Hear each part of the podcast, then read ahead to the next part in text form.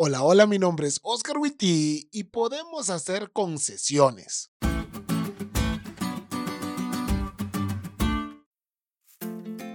Hace un tiempo atrás conocí a una persona que se había entregado a Dios por completo.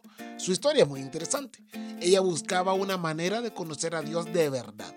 Le contó a una amiga cristiana que tenía y esta amiga la invitó a su iglesia. Ella empezó a ir y al poco tiempo decidió bautizarse. Cuando yo la conocí, esta hermana servía a Dios con pasión y todos sus dones y talentos estaban a su servicio, al igual que su tiempo y sus recursos. Una de las personas más cristianas que conozco. Sin embargo, en una visita pastoral que le di, me di cuenta de algo. Nunca nadie le había dado estudios bíblicos, ni la amiga que la invitó, ni el pastor que la bautizó, nadie. Lo que sabía, lo sabía porque estudiaba su Biblia y por el tiempo que tenía en la iglesia. Pero claro está, como ella había sido criada en otra confesión religiosa, había mezclado algunas cosas. Esa tropicalización del Evangelio también le sucedió a Naamán.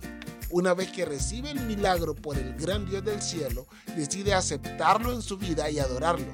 Sin embargo, hace dos peticiones un poco extrañas. En ese caso, persistió Naaman, permítame usted llevarme dos cargas de esta tierra, ya que de aquí en adelante su servidor no va a ofrecerle holocaustos ni sacrificios a ningún otro Dios, sino solo al Señor. Y cuando mi señor el rey vaya a adorar en el templo de Rimón y se apoye en mi brazo, y yo me vea obligado a adorar allí, desde ahora ruego al Señor que me perdone por arrodillarme en ese templo Segundo de Reyes 5, 17 y 18.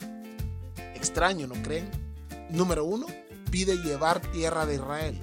Y número 2. Pide perdón por adelantado porque se iba a arrodillar ante otros dioses, pero no los iba a adorar. La lección dice, ahora Naamán creía en el único Dios verdadero, sin embargo todavía tenía creencias paganas. Su pedido de llevarse tierra de Israel indicaba que no entendía completamente al Dios creador, Tal vez supuso que necesitaba llevar tierra porque en su cosmovisión Dios es territorial, como sus antiguos dioses. O tal vez quería construir un altar con la tierra de Israel. De cualquier manera, su creencia en Dios estaba mezclada con sus antiguas creencias. Porque al final de cuentas, los cambios de cosmovisión llevan tiempo. Esta es una gran lección a la hora de llevar a otros a Jesús en la actualidad. Tendremos que hacer concesiones hasta que Dios mismo purifique la experiencia del Evangelio en la vida de las personas que lo están conociendo. Y eso también está bien. Con la hermana de la que les hablé al principio, estudiamos juntos la Biblia y juntos aprendimos algo nuevo, diferente y más completo.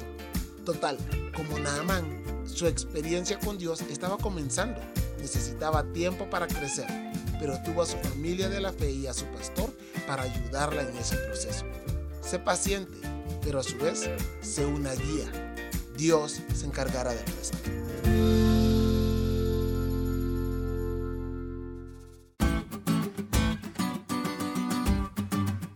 ¿Te diste cuenta lo cool que estuvo esta lección? No te olvides de estudiarla y compartir este podcast con todos tus amigos.